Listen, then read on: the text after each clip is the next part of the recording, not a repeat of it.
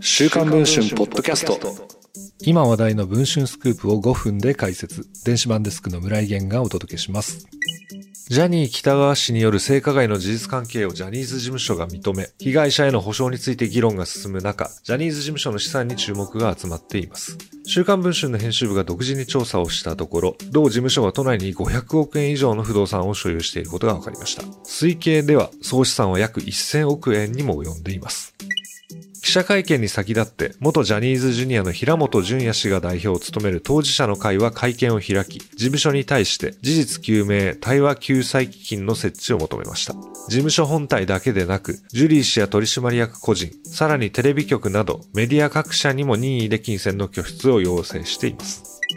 水木法律事務所の川本水木弁護士によると、保証額については、今回は裁判をしているわけではないので、当事者間での合意で決まると言います。例えば民事裁判の場合、2017年の法改正で、肛門性交、航空性交は強制性交等罪になりました。同罪の賠償額はおよそ300万円から400万円になるケースが多いと言います。外部専門家による再発防止特別チームが公表した調査報告書によれば、被害者は少なくとも数百人規模で存在をしています。現行法に照らして判断すれば、仮に被害者が100人だとすると、最低でも3億円の費用拠出は免れられないと言います。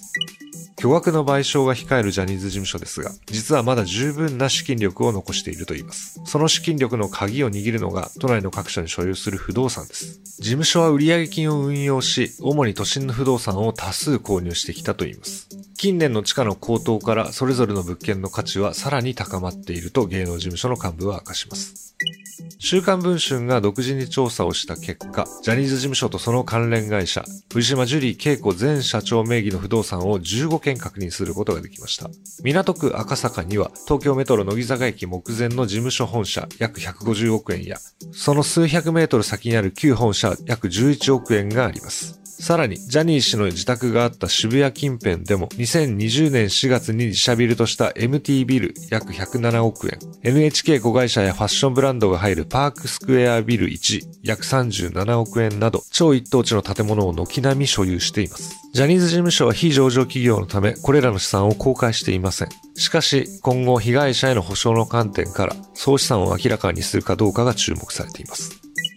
現在配信中の週刊文春の電子版では、加速するクライアント企業のジャニーズ離れのほか、ブラックボックス化しているファンクラブの存在などについても詳しく報じています。ご関心がある方はぜひ電子版の記事の方もお読みいただければと思います。それでは本日のポッドキャストはこの辺りで。